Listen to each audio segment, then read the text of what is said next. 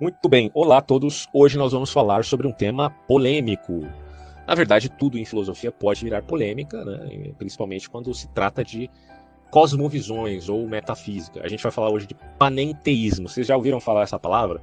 Alguns vão dizer, bom, já ouviu falar de panteísmo, mas panenteísmo, o que diabos é isto? Bom, inicialmente eu quero deixar claro que nada tem a ver com panetone, né? embora eu goste mais de panetone do que de panenteísmo. Aliás, se você procurar na internet sobre panenteísmo ou um sinônimo provável, que é a teologia do processo, você vai perceber que a maioria das pessoas que falam disto são aqueles que são inimigas desta visão de mundo, certo? Então é bem curioso isso, porque os maiores propagadores da teologia do processo são exatamente os cristãos ortodoxos, não necessariamente fundamentalistas, mas também os fundamentalistas, assim como os evangelicais, alguns não ortodoxos e por aí vai. Por que falar desse tema? Porque, enfim, abrange um, uma visão de mundo a respeito de Deus e sua relação com o próprio mundo, tá?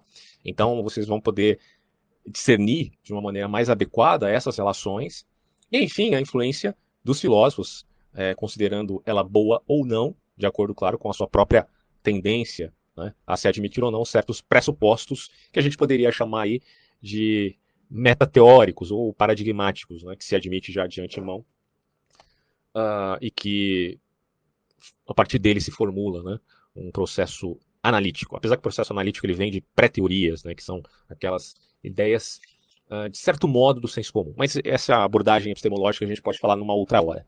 Aqui nós falaremos de panenteísmo através de um artigo. Na verdade, eu separei aqui três artigos da apologética do Norman Geisler para dar uma introdução a esse tema.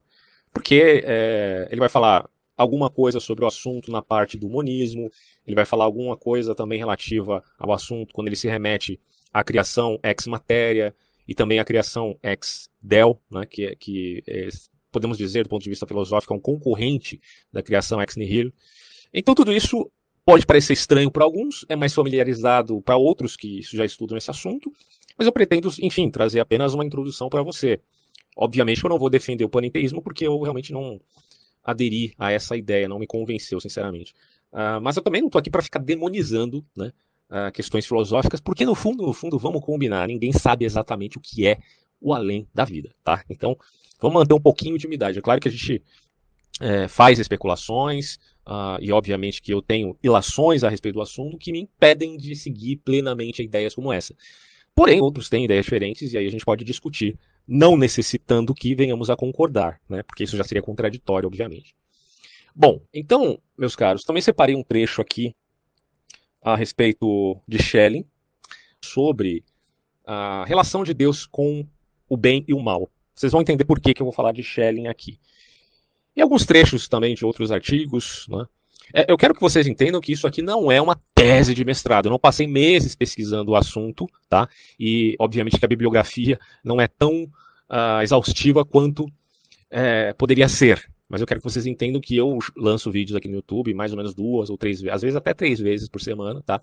E não tenho tempo hábil para fazer é, uma pesquisa exaustiva, apurada completamente sobre um assunto ou outro. É claro que eu quero ter critério, tá? Por isso que eu me valho aqui dos autores que já têm, enfim, a sua própria fonte, né? Por exemplo, aqui a gente vai falar do, do panenteísmo. O Geisler, ele já está trabalhando. Ele já tem uma obra sobre teologia do processo, então, obviamente, é um cara, o saudoso Geisler, né, que faleceu recentemente. Uh, era um cara que conhecia muito sobre o tema obviamente, né, ele escreveu essa enciclopédia apologética com mais de mil quase mil páginas, então é a gente não pode dizer que ele não seja honesto intelectualmente, pelo menos no que se refere a repassar aquilo que os autores entendem, aqueles que defendem essa postura. Embora ele, claro, venha a criticá-la.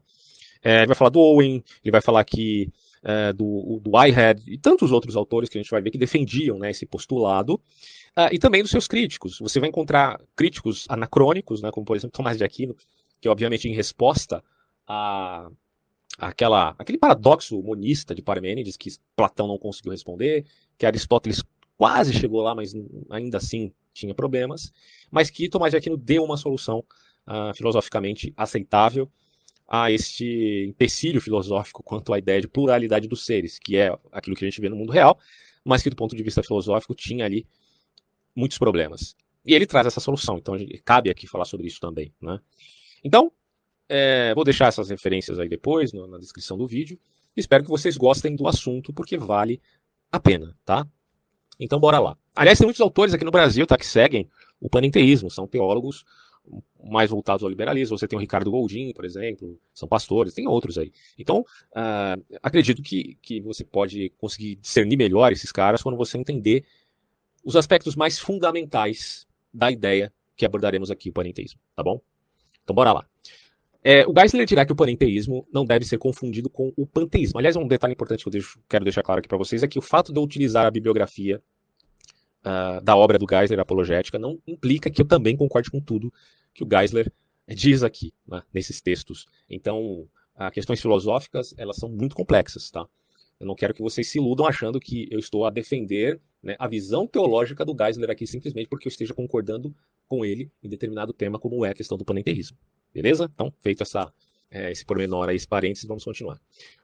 Não podemos confundir o panenteísmo com o panteísmo, obviamente, porque são diferentes, claramente, aqui pelo nome, né? Panteísmo significa literalmente que tudo, pan, é Deus, teísmo, né? Panteísmo, tudo é Deus. Aliás, se tudo é Deus, tudo é sacralizado, né? É um grande problema isso. É, mas panenteísmo significa tudo em Deus. Né? Não é Deus, é em Deus. Também é chamado de teologia do processo, já que vê Deus como um ser mutável.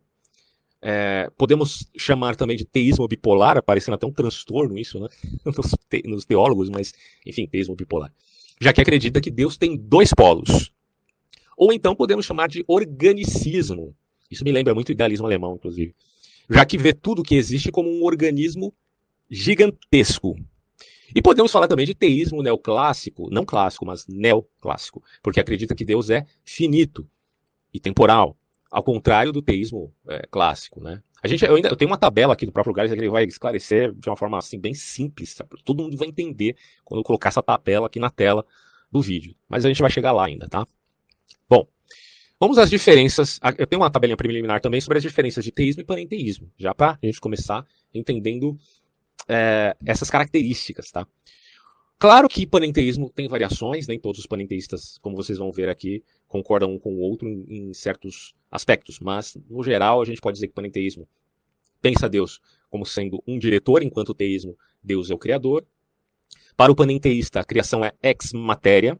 Para o teísta, a criação é ex nihilo, ou a criação do nada, enquanto para o panenteísta a criação é de uma matéria eterna, informe.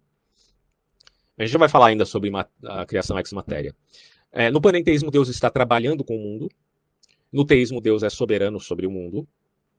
Porque, por isso a gente fala teologia do processo, porque é, para os panenteístas, Deus está trabalhando com os homens para o mundo. Né? É, e aqui também Deus é dependente do mundo, porque há uma relação recíproca entre Deus e a imanência. Já para o teísmo, isso não é, é, real, porque Deus é independente do mundo. Tá? Agora, eu quero que você entenda que o teísta também admite Deus na imanência. Porque se não fosse assim, ele seria um deísta, certo? Não é o caso aqui. Estamos falando de teísmo, com T. Admite-se a ação de Deus na imanência. Porém, Deus é independente do mundo, diria o teísta. Para o teísta, Deus é imutável, enquanto para o panenteísta, Deus é mutável. É isso mesmo que você ouviu. Teólogos cristãos acreditando que Deus é mutável. São os teístas neoclássicos. Para o teísta, Deus é absolutamente perfeito. Para o panteísta, Deus está se aperfeiçoando. Para o teísta, Deus é uh, monopolar. Mas o que significa isso? É simples, é só você contrapor com o panenteísmo. Porque nele, Deus é bipolar. Mas o que é isso, Deus bipolar? Isso vai ficar claro daqui a pouco. Deus é realmente infinito no teísmo. Ou melhor dizendo, eterno. Né? Podemos fazer uma diferença entre infinito e eterno. Mas no panenteísmo, Deus é realmente infinito. É, eu não sei até que ponto se admite a finitude de Deus no panenteísmo, mas enfim, o Geisler colocou isso aqui. Bom, e aí ele diz o seguinte: em lugar do Deus criador, infinito, imutável e soberano, que é o Deus da teísta admitido como ortodoxia, né? ou seja, o Deus da ortodoxia cristã, e também de outras uh, visões aí monoteístas, é, Deus é, é, é infinito, imutável, eterno, soberano. Para o panenteísmo, porém, Deus é como um diretor finito imutável, das questões, inclusive, do homem, né, que são as questões mundiais. Não só aqui daqui, né, do mundo, mas do universo. Que trabalha em cooperação com este mesmo mundo para atingir maior perfeição em sua natureza. Então, a, a coisa envolve uma imanentização do escatom, como diria Verlaine. Claro que Verlaine está num outro horizonte de crítica gnóstica. Apesar que hoje muitos dizem que o próprio Eric Verlaine é um gnóstico. Né? Eu acho que já é uma certa histeria, né, quanto a essa ideia de gnosticismo aí, mas tudo bem. Bom, o panenteísmo é de fato uma imanização de Deus, não só do escatom, mas do próprio, do próprio Deus. Não é à toa que esses caras são, às vezes, não necessariamente, né, mas boa parte deles são voltados para uma ideia de social-democracia ou socialismo mesmo, né? É, pelo menos tem uma simpatia a tal ideia política socialista, construtivista. E muitos deles são vinculados à missão integral. Não estou dizendo que todos os pastores ou líderes religiosos que fazem parte da missão integral evangélica tá, sejam, enfim, panenteístas. Inclusive tem panenteístas que são oriundos do catolicismo.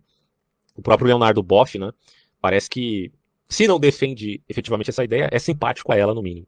Tá? Mas é, o que eu quero dizer é que tem muitos caras do teísmo, do teísmo, não do teísmo aberto propriamente, mas do, da missão integral, que ainda são ortodoxos mesmo, tendo uma queda a uma, um pensamento social democrático, né? Ou não, ou só puramente socialismo, enfim.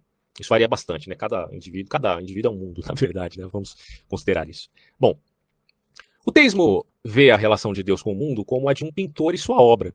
Eu gosto de usar muito o exemplo do escritor, né? O escritor de uma grande obra. O teísta é isso. E eu não estou negando aqui que há aporias no teísmo, não. Eu, vamos ser é, sinceros e mais do que isso, honestos intelectualmente, para entender que existe aporias em todas essas ah, visões de mundo. Aporia é a, é a tensão, é, é, chegar ao ponto onde a gente não consegue mais ter respostas claras sobre determinado tema. Né? Não é que eu estou é, usando o conceito de aporia como algo pejorativo para descredenciar determinada visão de mundo. Até porque eu admito muito mais o teísmo, obviamente. Mas o que há aporias no teísmo, no deísmo, no panenteísmo, no panteísmo, no politeísmo, sem dúvida. Inclusive no ateísmo. No, no ateísmo é muitas aporias, e a gente vai demonstrar isso daqui a pouco. É, então consideremos Deus como autor de uma grande obra, seja pintor ou escritor, ou Deus teísta. O pintor existe independentemente da pintura. Ele trouxe a pintura à existência e ainda sua mente é expressa pela pintura. Em comparação ao panenteísta, diferentemente disto, vê a relação de Deus com o mundo da maneira que. Eu gostei muito desse exemplo, é bem simples. Da maneira que a mente está relacionada ao corpo é, na visão moderna, que é a visão monista. Tá? Joga aí um Daniel Dennett da vida. Aí ele fala aqui, ó, na verdade, eles, os panenteístas, acreditam que o mundo é o corpo de Deus e que Deus é um polo, né? E a mente é outro polo. Na verdade, Deus seria, neste caso, a mente e o corpo, o universo. Certo? E, no entanto, como alguns materialistas modernos que acreditam que a mente é dependente do cérebro, os panenteístas acreditam que Deus é dependente do mundo. Mas há uma dependência recíproca, um sentido em que o mundo é dependente de Deus. Estou ah, devendo um vídeo aqui sobre filosofia da mente. É um assunto muito complexo, Inclusive, eu tenho estudado algumas obras aqui de neurociência, já comentei com vocês aqui antes, e me parece muito relevante falar desse assunto que, confesso, é muito complicado, tá? Realmente, o humanismo tem grande força no pensamento hoje, principalmente neurocientífico, né? Uh, porém, há anomalias, como se vê em casos de EQMs, que, que na verdade demonstram, como já falei em alguns vídeos aqui também no canal, uh, fatores que acabam sendo contraditórios com essa visão puramente monista do cérebro, que é, enfim, materialista. Né?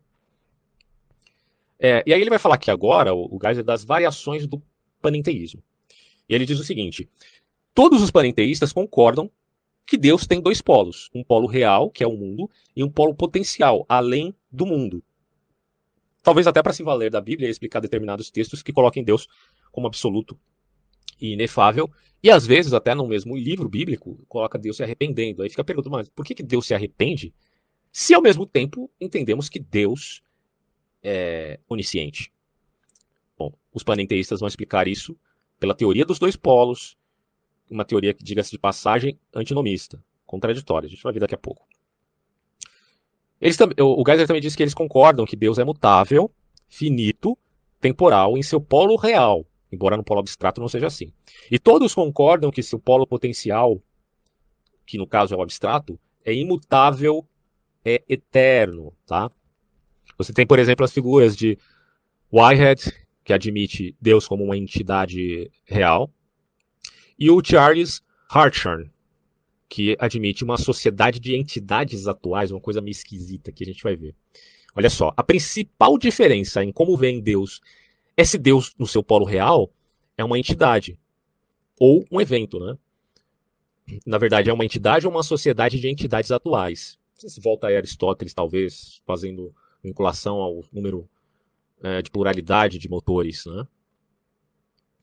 O Alfred North Whitehead, que viveu aí no, boa parte do, da sua vida no século XX, morreu em 1947, ele acreditava na primeira visão, ou seja, Deus como entidade real, enquanto o Charles Hartshorne na segunda, ou seja, na ideia de uma sociedade de entidades atuais. Sabe-se lá como explicar uma coisa dessa, mas aí a gente tem que ler a obra do autor. A maioria das outras diferenças são basicamente metodológicas. Né? A abordagem de IHEAD é mais empírica, enquanto a de Hartshorne é mais racional. Logo, a IHEAD tem um tipo de argumento teleológico, né, finalista, para Deus, enquanto Hartshorne é famoso por seu argumento ontológico, Alguns panenteístas, tais como John Cobb, rejeitam a disjunção entre os dois polos em Deus. Ele afirma que Deus age como unidade nesses polos. Não apenas um polo, mas na verdade no, no, não apenas num ou no outro. Né? Mas todos concordam, enfim, que Deus tem dois polos, que podem ser diagramados, aí ele traz aqui a, as colunas né, e a explicação. Na natureza consequente, que é o polo real, Deus é temporal relativo, mutável, perecível, limitado, físico. Aí é que tá o problema, bicho. Físico. É um alienígena, né? Concreto, contingente, pode ser dado como entidades atuais. É uma realização consciente. Agora, no polo potencial abstrato, vale as apreensões de alguns textos bíblicos. Deus é eterno, absoluto, imutável, imperecível, ilimitado, conceitual, se opondo ao aspecto físico. Então, você, é, a, a ideia de Deus como ilimitado é apenas um, um conceito, né? É, é, aquilo que alguns entendem dizendo Deus é apenas um conceito. Mas não estamos falando do polo real, mas do potencial. Portanto, é abstrato. Mas ainda assim, disse necessário, como objeto eterno e impulso, pode-se dizer também inconsciente. Porque você vê que no polo real ele é uma realização consciente, mas no polo potencial um impulso inconsciente. É bem esquisito, né? E aí existem algumas aporias a se destacar aqui. Mas antes vamos falar dos representantes do panenteísmo. Por exemplo, você tem é, alguns autores, um autor que o Geisler não menciona, mas que é de fundamental importância. Você encontra, por exemplo, uma pequena síntese né, de panenteísmo na Wikipédia inglesa, já que a Wikipédia português não, não, vale muito a pena de ler, né? Mas a Wikipédia inglesa tem aí várias referências, né? Então é, a gente pode dizer que aí é mais exaustivo. E se dirá aqui o seguinte: o panenteísmo é a crença de que o divino permeia e interpenetra todas as partes do universo e também se estende além do espaço e do tempo. O termo foi cunhado pelo filósofo alemão Karl Krause em 1828 para distinguir as ideias de Friedrich Hegel e do Joseph Schelling. Aí são autores famosos, né? sobre a relação de Deus e o universo do suposto panteísmo lá do Baruch Spinoza, que é diferente, claro, disso aqui. Hum. Baruch Spinoza é puramente monista, a gente pode dizer então, portanto, claro que alguns autores podem discordar disso, mas que ele, enfim, é diferente de panenteístas que poderiam ser interpretados na figura de Hegel e Schelling. Aí fica a pergunta, mas Hegel era panenteísta? Ah, aí é complicado a gente fazer essa afirmação, tá? Uh, mas você pode simplesmente alocar na medida que se pensa teologia, e principalmente cristianismo, de um ponto de vista heterodoxo e hegeliano. Você pode fazer essa síntese aí, não é impossível de fazê-las.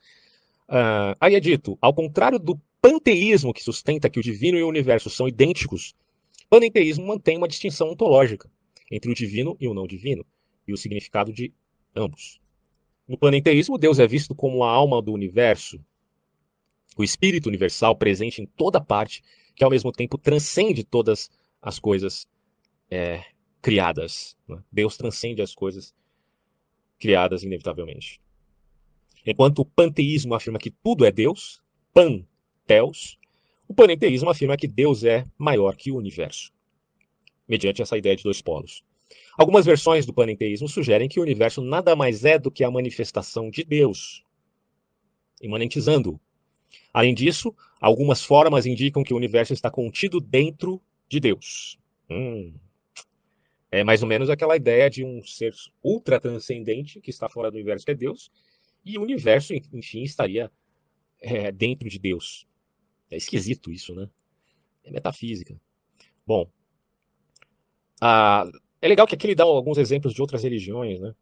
Ele coloca assim aqui, ó. Além disso, algumas formas indicam que o universo está contido dentro de Deus, tal como na Cabala, no conceito de Tzin Tzum. É... Não vou definir isso aqui, pelo amor de Deus, mas enfim. Né? Também muito, é, ocorre isso muito no pensamento hindu, caracterizado ou por panteísmo e também às vezes por panenteísmo, depende da corrente do hinduísmo que queira se defender.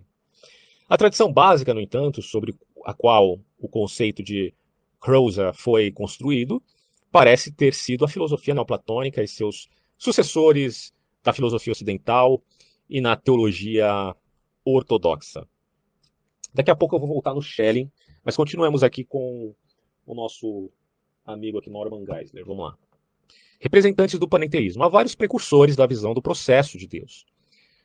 Você acha isso no Demiurgo de Platão, que lutava, enfim, eternamente com o caos para transformar no cosmos. Aí a gente tem que lembrar que o pensamento grego ele não é formado apenas de uma força cega, caótica, muito pelo contrário. O pensamento grego, principalmente à vista dos filósofos, desde Pitágoras, podemos dizer, que cunhou esse termo, esse conceito de cosmos, é de que há harmonia e ordem no universo. Tá? Em Platão isso se vê, obviamente, porque ele também foi influenciado, enfim, por vários autores, dentre eles Pitágoras.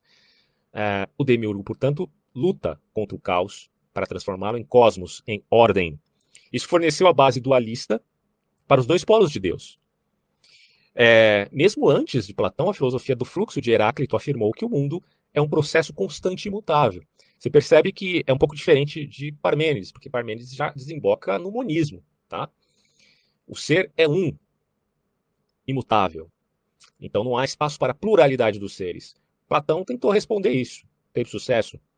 A gente concorda, pelo menos eu concordo com Geisler, que não. Quem realmente teve sucesso nisto foi, repito aqui, o Tomás de Aquino.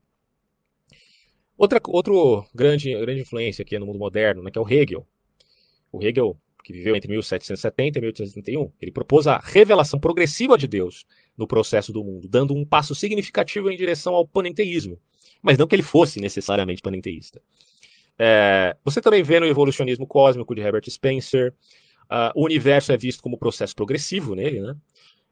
Uma coisa inusitada é que no Henry Bergson, que tanto foi elogiado pelo Verlaine, né, estranhamente, é, você vê uma proposta de evolução criativa ali, de uma força vitalista, uma força vital, que impulsiona a evolução em saltos. Tá?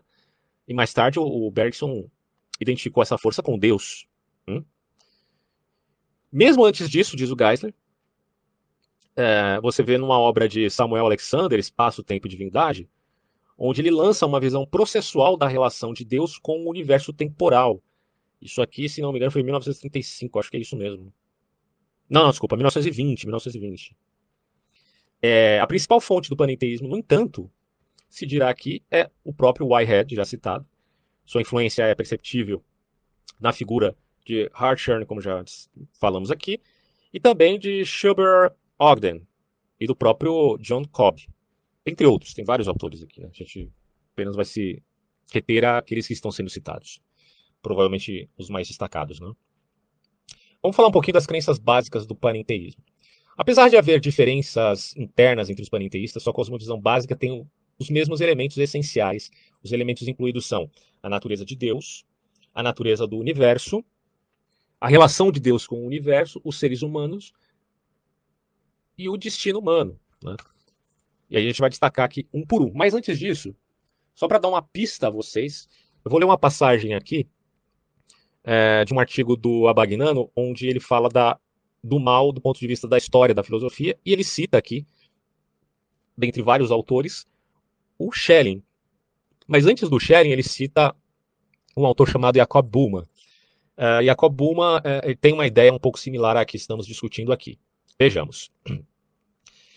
É, no século XVII, Jacob Buma, insistindo na presença em todos os aspectos da realidade de dois princípios em luta, que são o bem e o mal, atribuía a causa dessa luta a presença em Deus dos dois princípios antagonistas. Então ele está dizendo que em Deus esses dois princípios, bem e mal, já estão presentes. Que ele indicava com vários nomes, espírito e natureza, amor e ira, ser e fundamento, por aí vai. Eu estava discutindo com um colega meu aqui, e onde ele me reportava que o, que o pensamento gnóstico valentiniano, em vista de um determinado monismo, né, como a gente já sabe, ele apregou essa hipótese mesma do, do próprio Jacob Buma na ideia de que possivelmente Deus, uh, na medida que ele pense sua própria perfeição, a gente está falando aqui do Deus aristotélico, tá? Ele pensa a sua própria perfeição, ele, ele não.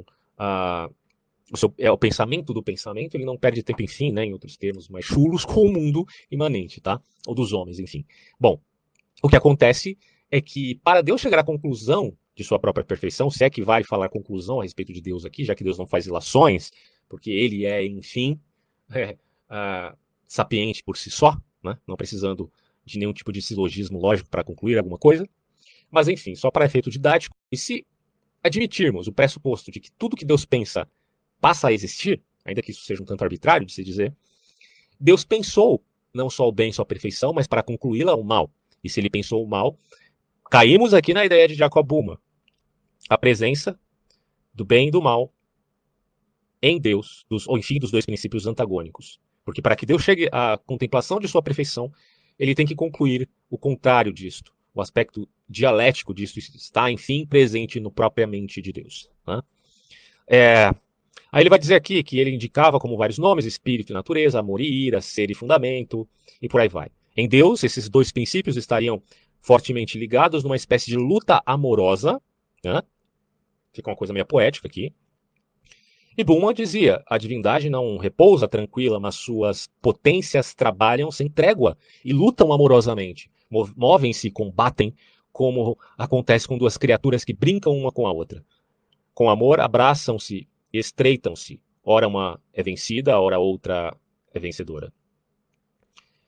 Em outras palavras, o dualismo do bem e do mal está em Deus mesmo. E nele os dois princípios travam um combate amoroso no qual nenhum é definitivamente derrotado.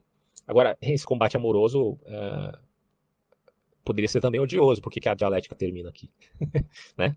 Bom, a subcorrente do pensamento filosófico, chamada teosofia, sempre adotou essa solução para o problema do mal, de que se defenda, portanto, um certo monismo que acarrete a dualidade do próprio Deus. Já no período romântico, estamos falando aqui do pensamento romântico do século XIX, tá? retornou em Indagações sobre a Essência da Liberdade Humana, de 1809, de nada mais nada menos do que Schelling, que, de certo modo, é um pensador que também influenciou a teologia do processo. Em que, se, em que este sustentava, assim como Buma, não sei se eu estou pronunciando certo aqui, tá? O nome do sujeito, é porque é meio esquisito aqui escrita, mas, enfim. Uh, que em Deus está não o ser. A gente pode dizer que em Deus está o substrato, ou há um substrato ou natureza que se distingue dele, e é um anseio obscuro, um desejo inconsciente de ser, de sair da escuridão e alcançar a luz divina. Ainda nessa pegada de, da dualidade uh, ou dialética né, em Deus. No entanto, Schelling afirmava que, estando esses dois princípios estreitamente unidos em Deus, não há nele distinção entre bem e mal. Tem essa diferença no Schelling. É, com a separação desses princípios no homem, nasce a possibilidade do bem e do mal. Então, o conceito de bem e mal é, é uma abstração do próprio homem, tá? Enfim, do seu próprio conflito. Ainda em tempos relativamente recentes, em relação mais direta com a religião persa, que a gente está falando aqui do zoroatrismo, soluções semelhantes para esse problema foi proposta por outros autores, ali vai citando aqui outros. Na verdade, eu só queria destacar mesmo o Schelling, para vocês entenderem o porquê que pensadores como ele e Hegel foram grande influência para ideias ditas aqui neoclássicas, tá? Então vamos continuar aqui com Geisler agora, onde ele diz sobre a natureza de Deus. Todos os panenteístas concordam que Deus tem dois polos: o polo consequente ou concreto na realidade, é, que é esse aqui, né, o polo real, enfim. É Deus como ele realmente é, na sua existência de momento a momento imanente. É Deus nos pormenores reais de sua transformação e nesse polo, Deus é finito, relativo, dependente, contingente e em processo. Daí a teologia relacional do processo. Porque Deus poderia, enfim, se relacionar com o homem, agora, uma vez que ele tem essas limitações da imanência, digamos assim. O outro polo de Deus é o primordial ou abstrato. Isto é, é, significa que Deus, em abstração, tem essas características: eterno, inefável, imutável. Que é comum e constante no caráter de Deus, não importa como o mundo exista. O polo abstrato divino fornece um mero esboço da existência de Deus sem preenchê-lo com conteúdo concreto ou específico. Nesse polo, Deus é infinito, absoluto, independente, necessário e imutável. Bom, porém é uma abstração apenas. Os panenteístas concordam que o polo abstrato de Deus está incluído no seu polo concreto. E aí cabe pensar como, né? Mas ele vai dizer aqui, ó, sua transformação ou seu processo caracteriza toda a realidade. A divisão de ato e potência, Deus aqui está sendo visto como potência para se alcançar o ato. Mas essa realidade de Deus não, não deve ser considerada a existência, que é estática e não criativa, ou em ato. É, a criatividade permeia tudo o que existe. Deus é extremamente criativo. Por isso que ele é mutável, supõe-se. Deus também é considerado pessoal aqui. Há discordância sobre o fato de ele ser uma entidade real, como Whitehead diz, ou uma série ordenada de entidades, como já vimos aqui em Harshorn. Mas quase todos os panenteístas acreditam que Deus é pessoal, pelo menos a maioria. Sobre a natureza do universo. Bom, o universo é caracterizado por processo, mudança ou transformação. A gente sabe que isso é real, de, de qualquer maneira, independente da, da filosofia do processo, né? Uh, que o universo está em mutação. Né? É, Inclusive as coisas estão se afastando, o universo sempre está se movendo. Isso acontece porque ele é constituído por uma multidão de criaturas criativas que estão constantemente introduzindo mudanças e novidades ao universo. Mas é, a gente pode dizer que são criaturas do universo ou só no planeta Terra que tem vida? Né? Fica a questão aí. Além disso, é, o universo é eterno, porque se admite matéria em forma eterna. Tá? Criação ex matéria. Isso não significa necessariamente, porém, Veja só, um detalhe importante. Que o universo atual seja eterno, tá? Pelo contrário, pode significar que houve muitos universos no passado infinito.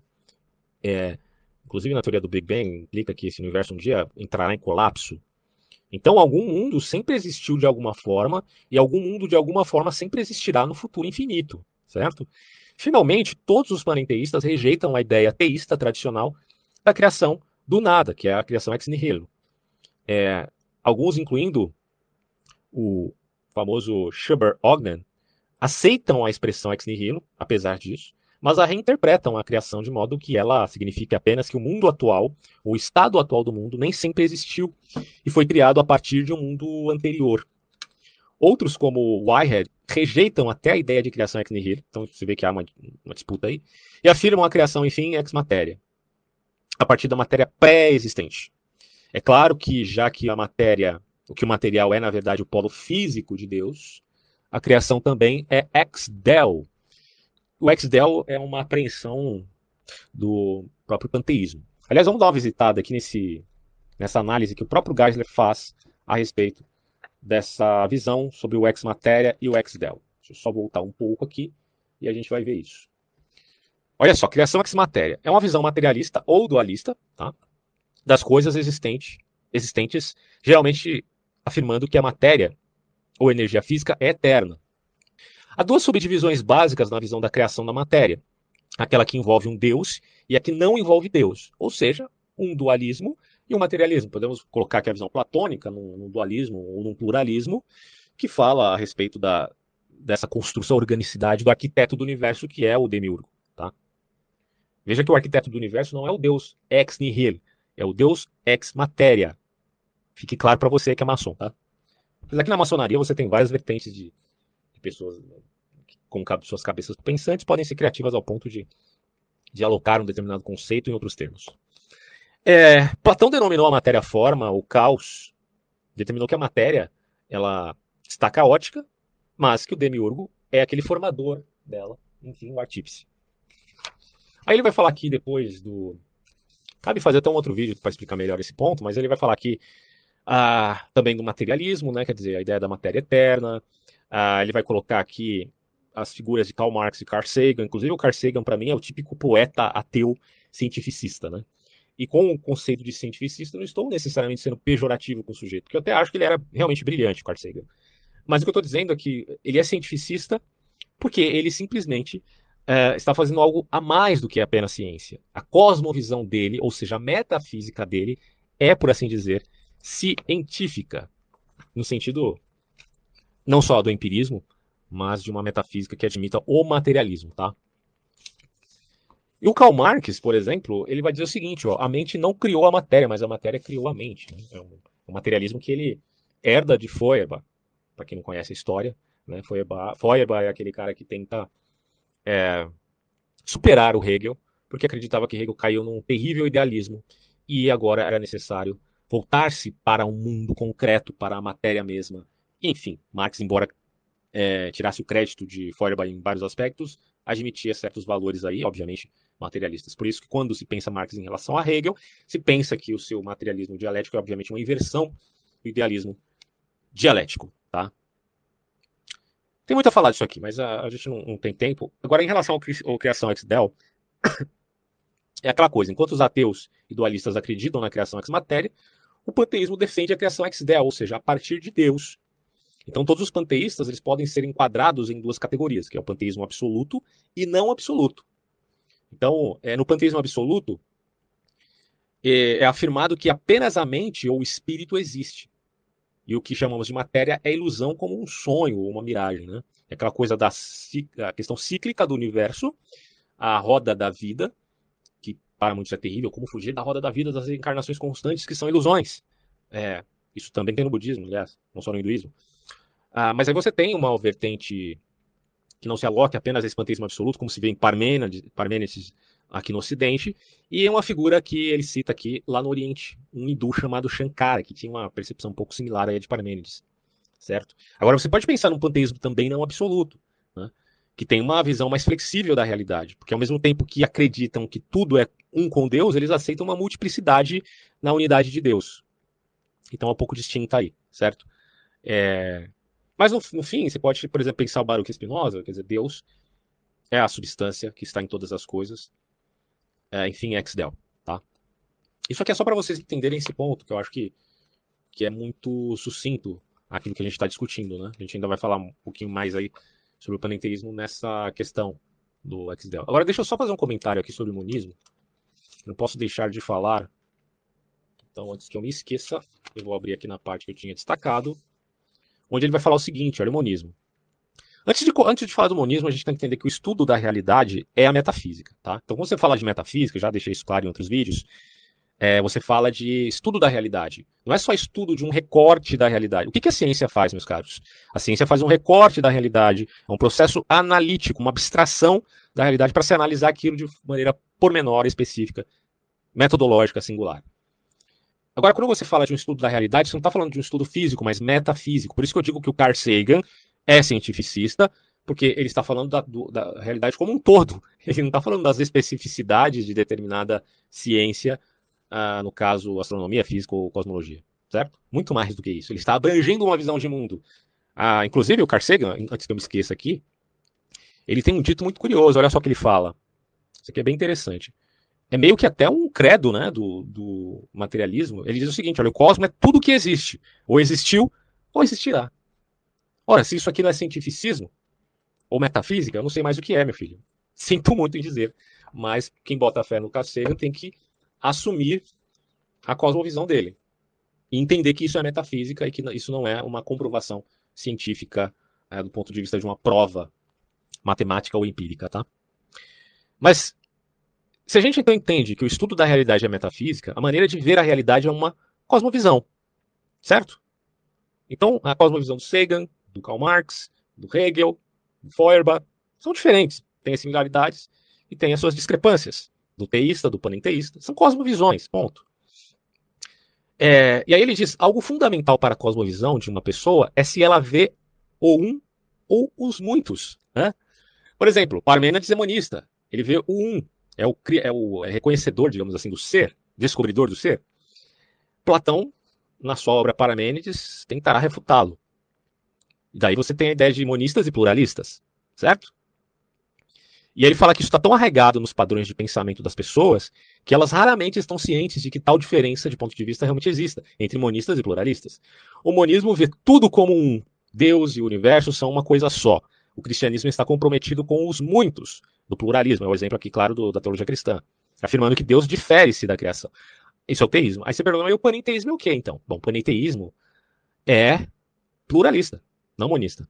Embora se valore de algum aspecto monista quanto à criação, quanto a uma certa amálgama de Deus para com o mundo. Vocês vão entender quando a gente se voltar àquela tabelinha que eu mencionei no, no começo do vídeo, onde, ao que parece, para alguns, não todos, tá, panenteístas, a única maneira de ainda existir lembranças do homem será na mente de Deus. Então, uh, o que o homem espera é apenas estar na abstração da mente divina. Eu não sei o que realmente isso significa, mas é até poético, né? Mas eu não sei se é tão favorável assim a um pensamento, digamos, otimista quanto a uma vida pós-mortem. É, bom, Aí ele, fala aqui dos argumentos a favor do monismo, né, que o monismo, ao contrário de todas as formas de pluralismo, insiste em que toda realidade é uma só, como Parmênides de Geleia. E ele vai citar aqui alteridades, ou, enfim, é, críticas ao monismo. E elas estão alocadas principalmente em Aristóteles, em Tomás de Aquino, em Platão e nos atomistas. Mas é, vamos colocar na ordem cronológica, cronológica né? Platão e os atomistas, Aristóteles e Tomismo, que é o Tomás de Aquino da Escolástica e da Idade Né? E ele diz que as ideias platônicas e, e atomistas elas acabam valorando as diferenças dos seres pela inexistência, enquanto aristotélico tomista se vale da diferença dos seres pela existência, tá? Porque a, a diferença dos seres estão neles próprios e não fora deles. Então ele vai explicar isso, eu não vou ler tudo aqui porque não dá tempo, mas basicamente ele vai chegar à conclusão que no final das contas a visão tomista é a mais adequada, porque ele diz que as coisas diferem como seres complexos e não como seres simples, como diria Aristóteles. E esta que nesse caso, nessa, uh, nesse contexto é a quarta alternativa, ela é pluralista e responde bem aos paradoxos do monismo. Ele diz, inclusive, que, ao contrário de Aristóteles, que começou com os seres simples, o Tomás de Aquino acreditava que todos os seres finitos são compostos. Apenas Deus é um ser absoluto, ou absolutamente simples. É aquilo que o Mário Ferreira Santos chama. Na verdade, isso aí já está, obviamente, na escolástica, né? ele só está repetindo. Que é um, o ser absoluto simplíter. Né? É, só pode haver um ser simples, que é Deus. ok? Deus é simples, as criaturas são compostas. É, é nessa. É, o simples aqui é em relação ao composto. Enquanto as criaturas são compostas, Deus é simples. E aí é dito: Deus é um ser absolutamente simples e só pode haver um ser assim, que é Deus. No entanto, pode haver outros tipos de existência, ou seja, seres compostos. Os seres são diferentes na própria existência, porque pode haver tipos diferentes de seres. Deus, por exemplo, é um tipo infinito de ser. Todas as criaturas são tipos infinitos de seres. Né? Deus é realidade pura. Todas as criaturas são compostas de realidade e potencialidade. Logo, seres finitos diferem de Deus porque têm potencialidade limitadora. E ele, Deus, não tem essa limitação. Coisas finitas podem ser diferentes umas das outras pelo fato de sua potencialidade ser completamente realizada. Como no caso dos anjos, né? é o exemplo aqui do Akhenaten. Ou progressivamente realizada, como nos seres humanos. Mas em todas as criaturas, sua essência é realmente diferente da existência. Saca aquela é, debate filosófico entre essência e existência? Pois é. Nas criaturas, existência e essência se diferem. Em Deus, existência e essência coincidem. Ok? Aquino, portanto, argumenta no livro do Ser e da Essência que a existência é algo diferente da essência, exceto em Deus, cuja essência é sua existência. Tá? Em Deus, a essência é sua existência. Tal ser necessário, ou enfim, necessariamente será único e singular, já que a multiplicação de algo só é possível quando há uma diferença. Mas em Deus não há diferença. Deus não anda por aí se replicando, tá? Conclui-se necessariamente que em todas as outras coisas, exceto nessa existência única, a existência deve ser uma coisa e a essência outra.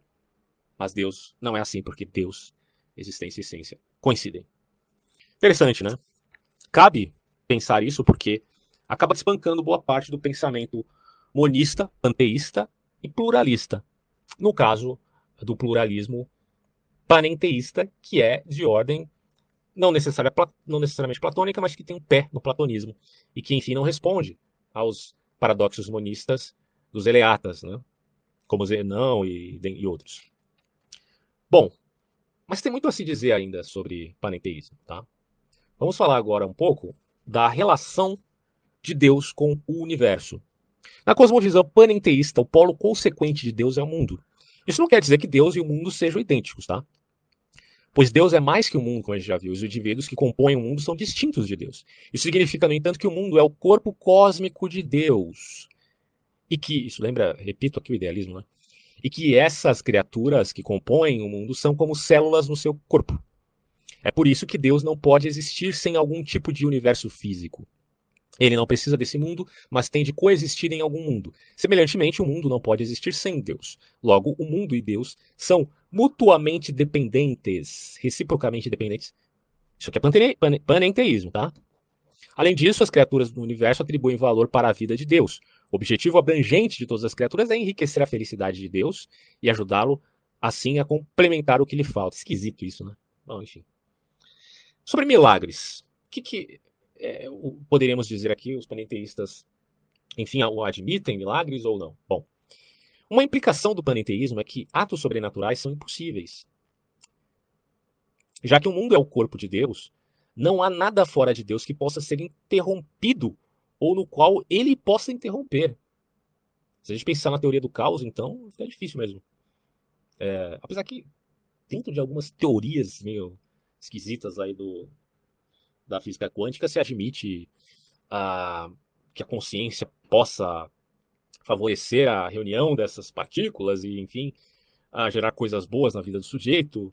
Mas é claro que não é disto que o panenteísmo, enfim, é, desacredita. Mas sim do milagre como uma ação direta de, de um Deus transcendente na imanência, tá? Porque já que o mundo é o corpo de Deus, não há nada fora de Deus que possa ser interrompido ou no qual ele possa interromper. Na realidade, Deus é, em grande parte, um recipiente passivo da atividade de suas criaturas, e não uma força ativa no mundo. Né? Aqui acho que é bem claro o problema. É, Deus é um solitário, um solidário, melhor dizendo, Deus é um solidário cósmico, solidariedade, e não um ativista cósmico. Uhum. Consequentemente, a intervenção milagrosa no mundo não é característica da natureza de Deus, de um Deus, enfim, panenteísta. Muitos panenteístas rejeitam os milagres porque a visão científica contemporânea do mundo os elimina. Ogden toma essa posição. É por isso que ele adota o programa de Rudolf Bultmann de desmistificar história, as histórias de milagres na Bíblia. Agora, uma nota aqui sobre Rudolf Bultmann é o seguinte: eu posso admitir, por exemplo, que havia uma cultura no primeiro século que essa cultura está impregnada na razão de muitos aspectos é, e credos do, dos apóstolos e que disto se possa fazer demitologização, que é diferente de desmistificação, como o Geisler coloca aqui, eu já discordo dele. Agora, no que se refere a milagres, eu não acho que haja qualquer necessidade de eu não admiti-los em face de negar o aspecto cultural do primeiro século, que era puramente apocalíptico. Não vejo relação de uma coisa com a outra, embora em Bultmann, de fato, você veja essa demitologização também de milagres, inclusive da ressurreição de Cristo. Né? É, e agora sobre os seres humanos. Os panenteístas concordam que a humanidade é pessoal e livre. Na verdade, a humanidade como um todo é co-criada com Deus e de Deus ela não só ajuda a decidir o curso dos eventos humanos e mundiais, mas também dos eventos relativos a Deus. A identidade humana não se encontra no eu duradouro, mas, como o resto do mundo, a identidade é encontrada apenas nos eventos ou ocasiões reais da história nos quais a humanidade se transforma. O ser humano está parcialmente criando a si mesmo. Que coisa, hein, cara? É, então, enfim, então o ser humano está criando a si mesmo, é, em toda decisão e ação a cada momento. O objetivo é servir a Deus ao atribuir valor à sua existência constantemente crescente. E como se dá o aspecto ético aqui? Aí é um problema. Muitos panenteístas acreditam que não há valores absolutos. Mas não é todos. Você vê que não é todos que não vão aderir a milagres, não é todos que não vão aderir a um conceito ético mais abrangente absoluto, mas as implicações acabam levando alguns a isso, tá? Então, muitos, não todos, panenteístas acreditam que não há valores absolutos do ponto de vista ético, já que Deus e o mundo estão em grande fluxo, não pode haver nenhum padrão imutável e absoluto de valor. Por outro lado, panenteísas como Hartshorne alegam que há uma base universal de ética, ou seja, é, beleza, harmonia, intensidade, né? Você já vai um, um, alguém que defenda isso, sim. Qualquer coisa que promova ou se baseie em ou haja a partir dessa base é boa. Qualquer coisa que não faça, enfim, é mal. Entretanto, mesmo supondo esse fundamento estético universal, ordens ou regras éticas específicas não são universais. Ainda que o indivíduo deva, em geral, promover beleza e não feiura, como exatamente isso deve ser feito, ainda é relativo. Portanto, apesar da possibilidade de haver uma base ou fundamento supremo para a ética, os valores em si não são absolutos, mas, enfim, relativos. Ele vai falar aqui do, do uh, destino humano. tentar correr aqui, senão vai ficar muito grande esse vídeo. O destino da humanidade não deve ser procurado no céu, inferno ou pós-vida consciente. Mas os seres humanos, como todas as outras criaturas de Deus, viverão para sempre apenas na memória cósmica de Deus. é o que eu tinha dito antes. É, uma pessoa que contribua ricamente para a vida de Deus terá a satisfação de saber que Deus se lembrará carinhosamente dela para sempre. É. Não, é, você vai morrer, vai ser aniquilado, mas eu me lembrarei de você, pode ficar tranquilo. É, os que vivem sem atribuir muitos valores a Deus, os que, em outras palavras, vivem fielmente, não serão lembrados com tanto carinho por Deus. Oh, que triste. Aí me desculpem a, a ironia aqui, né, o, o gracejo, mas é bem esquisito um negócio desse, cara.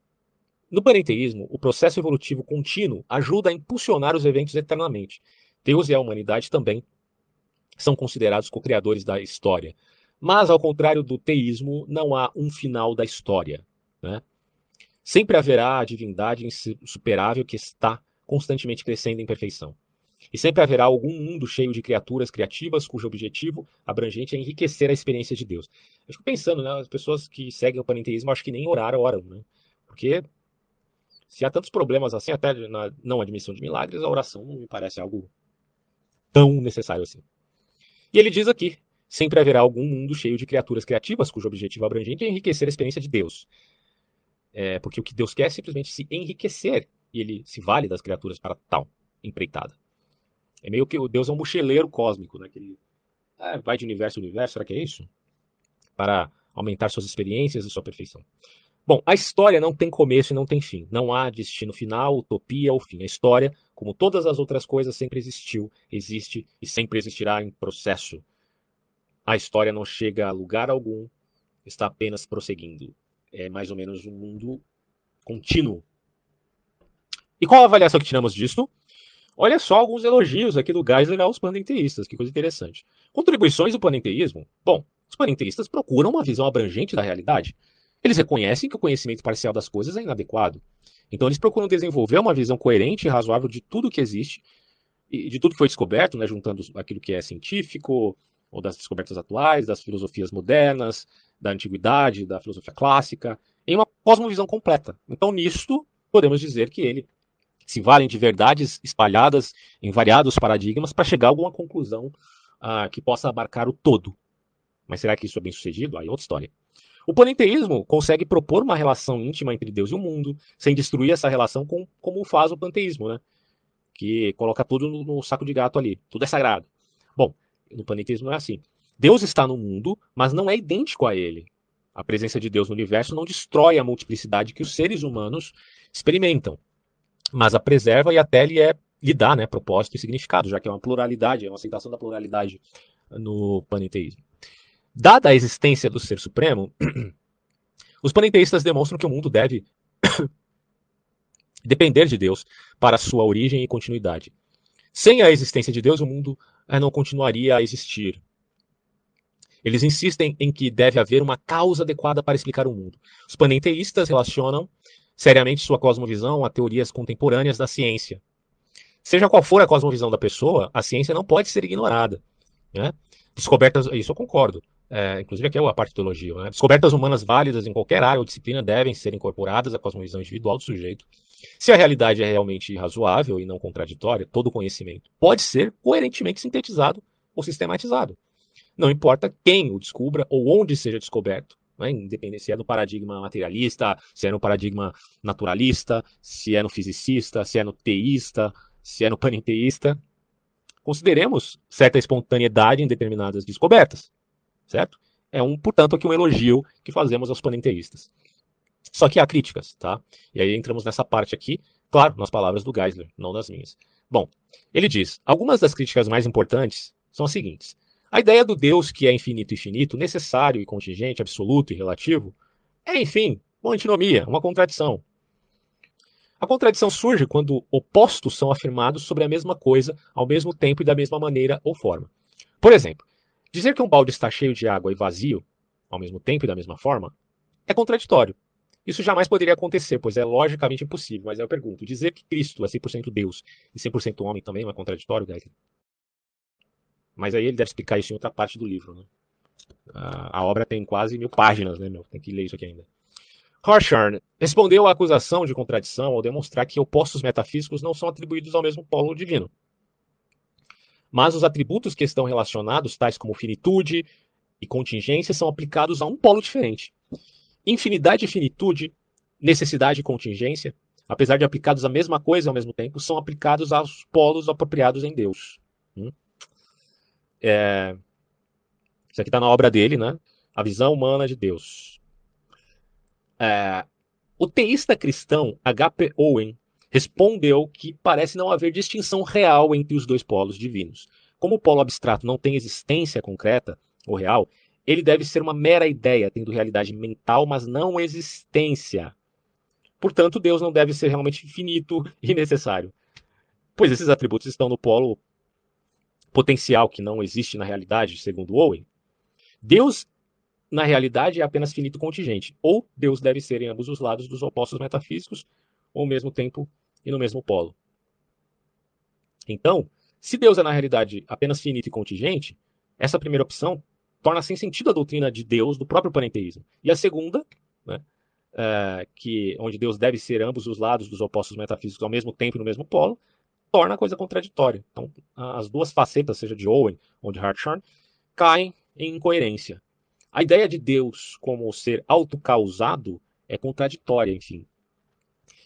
É difícil entender como qualquer ser pode criar a si mesmo, para existir. Achar que isso poderia ocorrer é acreditar que atos potenciais podem realizar-se. Copos poderiam se encher com café e o aço poderia se transformar num arranha-céu. Como um ser poderia existir antes de si mesmo para se criar? Ele vai se replicar em outra instância dimensional? Bom, é isso que um ser autocausado teria de fazer para existir. O panenteísta pode responder que Deus não criou a si mesmo, mas ele sempre existiu. Pelo contrário, a versão panenteísta do Deus autocausado cria sua transformação, enfim. Isto é, Deus produz mudanças em si mesmo. Deus realiza seus próprios potenciais, efetuando o seu próprio crescimento. É, mas isso leva a outro problema. Porque se Deus causa sua transformação e não sua existência, então o que ou quem sustenta a existência de Deus, já que ele não é, enfim, necessariamente um ser imutável. Como um ser pode mudar sem que exista um ser imutável para sustentar a existência do ser mutável? É uma lógica metafísica aqui. É impossível que tudo esteja em fluxo. Tudo que muda passa da potencialidade para a realidade. Bom, o nada não pode produzir algo, como já sabemos. E tais mudanças não poderiam ser causadas pois deve haver uma causa para todo efeito ou evento. Parece então que o universo de mudança, que é o polo concreto de Deus, deve ser causado por algo que não muda. Algo fora da ordem mutante deve sustentar toda a ordem existente. Por isso deve haver um ser além do que o filósofo do processo considera. É... Se isso é verdadeiro, o Deus panenteísta não é realmente Deus, mas o ser que o sustenta é realmente Deus. E logo o que estamos falando aqui é de Deus e de um demiurgo, e não de Deus imanente. Tal Deus não é um ser imutável, mutável, como a divindade resultante do processo é, mas teria de ser simplesmente mutável. Eu comentei isso com o camarada meu, falei para ele, olha, existe uma similaridade no pensamento gnóstico uh, que faz divisão entre criador e o Deus inefável. O Deus inefável não é necessariamente o criador, porque o criador é um demiurgo. A teologia do processo, ela tenta juntar essas duas partes dizendo que Deus está em dois polos. Mas no fundo, no fundo, cara, a gente acaba desembocando na mesma e velha teoria do demiurgo. Pelo menos é o que eu estou pensando aqui. Outro aspecto desse problema é que o panenteísmo sabe que tudo, inclusive Deus, é relativo, imutável. Como alguém pode saber que algo está mudando quando não há um ponto de referência estável pelo qual medir a mudança? O teísta tem Deus e seu caráter e vontade absolutos e imutáveis. O panenteísta não tem esse padrão. O panenteísta poderia responder que seu padrão imutável é a natureza primordial e imutável de Deus, mas isso não parece adequado, pois o polo primordial de Deus é apenas uma abstração, como a gente já viu aqui. Não tem realidade em si mesmo. Pode ser um padrão conceitual, mas não real. Além disso, um panenteísta que diz que Deus é imutável quer dizer que Deus é imutavelmente imutável. Aí é só um jogo de palavras, né? É, e não pode deixar de mudar sempre e melhorar sempre, enfim. Assim, parece que voltamos ao começo, com tudo mudando e nada que esteja sendo mudado. O conceito panenteísta de personalidade parece entrar em conflito com nossa experiência. Nós, pelo menos, acreditamos que somos seres pessoais e que até certo ponto suportamos mudanças. A maioria de nós não acredita que nos tornamos novas pessoas a cada momento que existimos. Na verdade, dizer eu me torno uma nova pessoa a cada momento que existe supõe que há algo que perdura, quer dizer, o, o eu, né, é, que sofre a mudança ou as mudanças. Se não, o que muda? Se nada perdura de momento a momento, é possível dizer que qualquer coisa muda. Se não há sentido em que a pessoa é uma identidade contínua, parece que só podemos falar de uma série de ocasiões distintas de eus atuais. E isso é muito problemático. E a única coisa que se pode dizer que muda nessa série de eus é a série em si. É Heráclito, né? Não cada eu individual na série. Isso parece destruir a autoidentidade e contradizer a experiência humana. Esse processo é especificamente forte para Hartshorne. De acordo com a sua teoria, a pessoa deixa de existir toda vez que há um momento sem um eu consciente. Isso aqui, com todo respeito, é você aventar as consequências mais radicais da teoria. Né? Sempre tem um. Isso acontece no calvinismo e aqui na teoria do processo não seria diferente. É terrível. Isso incluiria períodos de sono ou sob anestesia ou outros momentos de inconsciência. Sempre que você dorme e acorda, você é outro. Um pai despertando um filho do sono estaria chamando de volta à existência. Olha o absurdo. Dizer que sempre existiu algum tipo de mundo é uma petição de princípio, argumento cíclico. É claro que é impossível que o nada total tenha existido, pois ninguém existiria para experimentá-lo, óbvio. É, nesse caso, não haveria o nada total. Mas isso pressupõe que apenas o que pode ser experimentado pode ser verdadeiro. Portanto, um conceito que não pode ser experimentado não deve ter sentido. Mas se isso é verdadeiro, a total inexistência que não pode ser experimentada não faz sentido. Hartshorne estabeleceu sua tese definindo o sentido de tal maneira que torna a inexistência total num conceito desprovido de sentido. Ele não provou a ausência de sentido da frase nada existe, mas apenas a supôs o que é petição de princípio. Mesmo que ele possa provar que o nada total não é possível, e que, bom, isso aí vários autores dizem, a visão panenteísta não se comprova automaticamente por conta é, dessa constatação. Pois isso seria apenas uma maneira de dizer que nem tudo pode ser contingente. Mas isso leva naturalmente a uma posição teísta, na qual deve haver, enfim, um ser necessário além do mundo contingente. Senão tudo é contingência. Uh, e se tudo é contingência, a estrutura do tudo ser contingência é absoluta, certo? Ou, tô, ou estamos errados aqui. Não é necessário concluir que o panenteísmo é verdadeiro só porque um estado de tal total inexistência não seja possível. No, no nada absoluto. Né? Se a proposição nada existe é logicamente possível, a existência de Deus de Hartshorne e Ogden é tênue, tal Deus deve manter o universo em andamento e mudar universos rapidamente. Ou ele some, ou ele some de cena, sei lá. Ele está amarrado como que por um cordão umbilical a algum mundo. Mas se é logicamente possível que a frase algum mundo exista, ou existe, nem sempre tenha sido verdadeira, é logicamente possível que a afirmação Deus existe tenha sido em algum momento falsa. Mas segundo Hartshorne e Ogden, se Deus não é logicamente necessário, um ser necessário que deve sempre ter existido, a despeito de qualquer outra coisa. A existência de Deus deve ser logicamente impossível. Bom, você vê que a coisa ficou um pouco mais complicada ao final aqui. Eu não vou ter tempo de explicar tudo isso, mas vocês podem acessar esse artigo na enciclopédia de Norman Geisler, no conceito de panenteísmo, para você parar, reler com mais calma e fazer as suas anotações.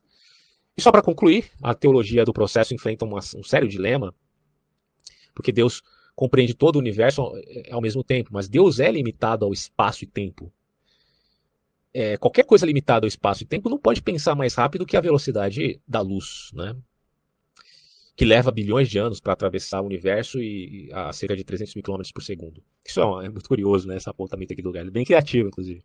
No entanto, parece não haver maneira de a mente que leva todo esse tempo para pensar em todo o universo poder compreender e direcionar simultaneamente todo o universo. Por outro lado, se a mente de Deus transcende o universo de espaço e tempo, e instantânea e simultaneamente abrange o todo.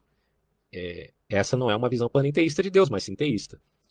E logo a gente pode concluir que o gênio de Laplace não pode conhecer uh, todas as instâncias para prever o futuro no mundo contingente. Porque ele está, enfim, neste mundo contingente. Agora, Deus, teísta, uh, poderia, certo? Uh, e para finalizar, aquela tabelinha que eu tinha prometido, né? Tabelinha que vale a pena nós nos reportarmos aqui. Então vocês estão vendo aí nessa tabela, eu vou passando ela aos poucos aqui porque a imagem não está muito, muito boa, mas dá para entender ali, né, que primeiro se fala do teísmo, depois do ateísmo, deísmo, teísmo finito, panenteísmo, panteísmo e politeísmo, e as suas diferenças a respeito de Deus, mundo, Deus e mundo, milagres, natureza humana, destino humano, origem do mal, fim do mal, base da ética, natureza da ética, história e objetivo. Então, gostaria que vocês analisassem com calma essa tabela que está passando aí no vídeo, veja as diferenças que existem dessas visões de mundo e perceba que cada uma delas, se você for honesto intelectualmente, vai perceber que há aporias né, que aparecem no teísmo, no ateísmo, no deísmo, uh, no teísmo finismo. A gente pode incluir mais né, cosmovisões nessa, nessa tabela, mas essa daqui é minimamente completa. No panenteísmo, no panteísmo e no politeísmo. Aí você vai perceber o quanto né, que há lacunas em todas elas e que a realidade, enfim, é extremamente complexa.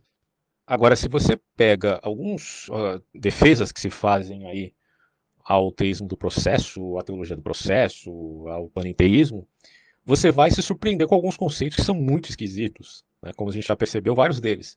Mas um que se destaca é a ideia do Deus fraco. E essa ideia do Deus fraco não é daqueles que atacam necessariamente a teologia do processo, mas também daqueles que aderem a isso. Meio na pegada de que não é necessariamente Deus que precisa, é, não é necessariamente o homem que precisa de Deus, mas que Deus também precisa né, do homem e o que o homem está fazendo por Deus para que Deus possa supostamente evoluir. É uma coisa que é difícil de, de engolir para quem está acostumado, enfim, com o teísmo. Né? Veja alguns pontos que a gente pode destacar e que geralmente eles é, colocam. Não está aqui na, no artigo do Geisler, mas a gente pode destacar isso ah, refletindo a questão e ouvindo, inclusive, aqueles que defendem a ideia ah, pautada nesses autores já citados. Por exemplo, alguns vão dizer que o nome de Deus, é, todos nós sabemos que o nome de Deus é Javé, Yavé, Jeová, Yahweh, Yahu, né, a pronúncia exata nós não temos, mas nós temos o tetragrama, certo? Que não é baseado em vogais, mas em consoantes, então por isso que fica difícil de saber a pronúncia. A Yud, Re, Vav, Re, as letras no hebraico. O que significa esse nome? Se nós é, fizermos uma busca aí, a gente vai ter muitas interpretações, uma multiplicidade de interpretações que não se combinam entre si. Mas uma que eu acho realmente justa com aquilo que o autor realmente quis dizer lá no texto de Êxodo, para quem não sabe, Êxodo 3,14, é aquela pautada nos comentaristas rabínicos ou na Torá, né, basicamente. Por exemplo, é, muita gente diz que, o, que a tradução mais adequada ao nome de Deus, o seu significado mesmo, é o eu sou o que sou.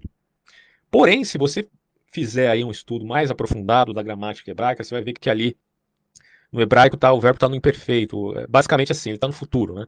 Então não é eu sou o que sou, mas eu serei o que serei. Essa seria, digamos, a tradução mais adequada para quem é honesto intelectualmente o suficiente para fazer esse tipo de estudo e chegar a essa conclusão.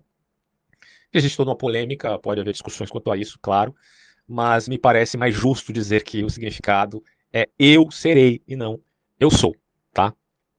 Portanto, desconsidera essa ideia de que existia trindade lá no, Êxodo, no Gênesis. Não, isso aí é bem depois. Não, não sejamos anacrônicos. Não que não exista trindade, não estou aqui negando, mas eu só estou dizendo que a gente não pode ser anacrônico quanto à exegese do texto, aquilo que o autor quis dizer e que os uh, leitores de então, da época, entenderam. Outro ponto que a gente precisa entender sobre essa tradução, que parece inicialmente favorecer a teologia do processo, né? Porque é uma coisa meio hegeliana isso aqui. Então Deus está dizendo que eu serei o que serei, ou tornar-me-ei o, o, o que me tornar. Me parece que aqui está meio que dando base para uma teologia do processo. Só que um ponto que a gente tem que destacar aqui é fundamental para desbancar essa ideia hegeliana. No Oriente Médio, o nome de, não só de Deus, mas da, das, dos seres em geral, das pessoas, dos deuses, eles estavam vinculados com as obras desses seres, tá? Então eles eram meio que uma extensão da ação das pessoas ou dos deuses. É claro que quando uma pessoa nasce, ela não teve ação nenhuma, ela recebe um nome, mas aquele nome tem um significado associado a alguma atitude que ele terá. Por isso a possibilidade também das pessoas é, mudarem de nome, certo? Então, é, fica a pergunta, mas será que isso, enfim, dá base para o teísmo do processo? O significado mais correto do trecho é que o eu serei de Deus implica que Deus seria com Moisés e seria com seu povo, e não que ele estaria num tipo de processo evolutivo e até mesmo ah, revolucionário. Né? Então, seja hegelianamente falando, seja tomisticamente falando, eu não posso transpor essa interpretação filosófica ao texto mosaico. Não dá para fazer isso, tá? Isso aqui está se referindo ao ato de Deus de estar com o seu povo, é aquela ideia de Emanuel, Deus conosco, eu serei contigo, está escrito ali uh, em toda a Torá, inclusive em Josué 1,5 também, você percebe essa ideia de que assim como Deus foi com Moisés, eu serei contigo. Deus seria com Josué, tá? Então, tentar enfiar Hegel na, nessa história, é, para mim, é balela. Tudo bem, você pode transpor a interpretação e a exegese que se faz do texto e tentar verificar uma, uma questão mais filosófica, porque Deus poderia ter falado de uma maneira ambígua, certo? Ele seria com Moisés, mas ele também seria o que seria. O que, que significa tornar-me-ei o que tornar-me eu? Serei o que serei? Né? O, o, o segundo aspecto da, da ideia transposta pelo nome, da ideia de que não é só eu serei contigo, mas eu serei outra coisa. Os rabinos simplesmente dizem que Deus será o que for necessário para estar com seu povo. Simplesmente isso. Agora, se você quiser ir além do texto, você pode uh, trabalhar essa, esse quesito, seja do ser filosófico, né, do ponto de vista escolástico, seja do hegelianismo. Agora, outros pontos que eu acho meio complicado uh, no panenteísmo. Olha só, a teoria da relatividade de Albert Einstein impõe uma espécie de amálgama entre tempo e espaço. Uh, tem um vídeo aqui meu que eu explico de maneira bem por cima essa ideia, tá? Mas isso aí está amplamente divulgado na internet, né? Qualquer artigo você pode abrir aí, ler e entender é, com palavras simples a teoria da relatividade. Uma amálgama entre tempo e espaço implicaria, portanto, de que há uma relatividade no tempo, o que não implica que não haja uma estrutura absoluta, certo? Einstein nunca negou isso, ele era determinista. Ora, como é que o cara pode ser determinista e relativista ao mesmo tempo? Ele era relativista no que concerne ao tempo em si, numa estrutura absoluta. Mas, a, mas o espaço não é absoluto, no sentido também do tempo, que seja absoluto, vide Newton. Há uma relatividade aí, tá? O relativo, portanto, não está negando o absoluto de modo algum em Einstein. Bom, mas qual é a implicação disso no planeteísmo? É simples. Se Deus está preso ao espaço-tempo, ou ele, enfim, é uma parte disso, uh, e se a gente admite dessa forma, então Deus também estaria determinado pela própria natureza. Né? Bom, outro ponto que a gente pode mencionar aqui é que alguns deles dizem que Deus não sabe o futuro, mas que Deus pode calcular o futuro. Aí eu cá com meus botões me lembro do princípio de incerteza de Heisenberg, certo? Já mencionei aqui várias vezes no meu canal. Porque o princípio de incerteza é basicamente o limite da precisão uh, com certos pares de propriedade de uma partícula física. Por exemplo, você tem incerteza em relação à posição e o momento de uma partícula. A posição e o momento dela, enfim, não pode ser determinada ao mesmo tempo. Então, a incerteza de uma partícula é, diria Heisenberg, inversamente proporcional à incerteza do momento dessa partícula. Porque se um valor aumenta, o outro tem que diminuir. É claro que, para um Deus transcendente, essa limitação ela não é algo necessário. Mas para um Deus imanente, do tipo gênio de Laplace, né, apesar que Laplace está no campo do mecanicismo, é, haveria essa limitação. No mecanicismo não há essa limitação, por isso que Laplace acreditava que um gênio ah, poderoso, dominante no universo, ainda um Deus físico, não material propriamente dito, né, mas fisicista, poderia, enfim, saber o futuro. Só que depois do princípio de incerteza de Heisenberg, da teoria do caos, que embora seja determinista, ela impõe um aspecto de causa fraca e não forte, o que implicaria em dizer que as relações elas não podem, enfim, ser previstas com a agudez mecanicista, como se pensava no passado, no ponto de vista newtoniano, kantiano e por aí vai, é, poderíamos dizer que esse Deus, no máximo, poderia fazer uma, um exercício probabilístico. Tá? Existe uma ciência de, de probabilidades, né, que a gente admite, inclusive, no, no campo das disciplinas. Agora, ele vai sempre errar várias coisas, porque ele também não tem como saber se ele é um Deus físico. Agora, se ele é transcendente, ele pode saber. Tá? E para terminar, você tem as consequências éticas e políticas que a gente já citou aqui. A gente pode supor, primeiro, a imanentização do escatom, como diria o Arthur Vergen, porque se Deus é imanente, é lógico que a, a utopia do, do novo Éden, o Éden restaurado, é também imanente, certo? a gente pode, daí, dar um salto no socialismo e até mesmo no construtivismo, não necessariamente, mas me parece que há esse diálogo, né? entre os autores da, teo, do, da teologia do processo com o socialismo, abrindo espaço, portanto, a uma mentalidade revolucionária, ainda que eles tenham, tenham boa parte deles tem uma cautela quanto a isso, né, porque eles preservam o aspecto estético, pietista, não vou dizer que eles são pietistas ou puritanos, de modo algum, pelo contrário, mas eles ainda mantêm a estética igrejal, eclesiástica, tá, pietista. Por isso que a ética é muito pautada mais na estética do que propriamente uh, num elemento conservador. Né? Só que aí você perguntar, mas o teísmo tem essa aporia também na necessidade da liberdade. Só que aí eu falo para você, mesmo que você abra mão do teísmo, que você admita até o ateísmo, é, dentro da esfera do determinismo pautado, por exemplo, na teoria da relatividade geral, você não tem como fugir muito dele, sabe? Então, o problema ainda permanece. Né? E aqui fica o meu apelo a que a gente simplesmente tenha um pouco de humildade intelectual. Podemos sim admitir uh, aquilo que defendemos com mais agudez, como no meu caso, eu acho que o teísmo, e o, de, o teísmo e o deísmo eu acho que são mais adequados aqui para se pensar. Uh, e o ateísmo me parece problemático, né? Na medida que uh, num espaço que surge de uma grande, na verdade, uma grande explosão, mas grande expansão, o Big Bang o mais adequado seria a grande expansão, né? Ele precisava ter uma ordem maior no início do que no seu final, certo? E da onde surgiu essa ordem de uma tão grande expansão. Essa é uma aporia ateísta, certo? Você pode inclusive olhar esse comentário aqui na tela, onde se explica melhor esse ponto da aporia ateísta. É, mas o teísmo, o ateísmo, o parenteísmo principalmente, inclusive, tem muitas aporias, muitos, nós estamos limitados no nosso conhecimento. Então a gente tem que manter essa humildade intelectual, mas defender os nossos posicionamentos, né, os nossos pressupostos e esperar, porque as cabeças continuam pensando, as descobertas estão sendo feitas e muitas coisas vão ser trazidas à luz para melhorar a nossa visão de mundo. Então, é isso, caros amigos. Finalizo por aqui e até próximos vídeos. Se você gostou, curta e compartilhe. Tchau.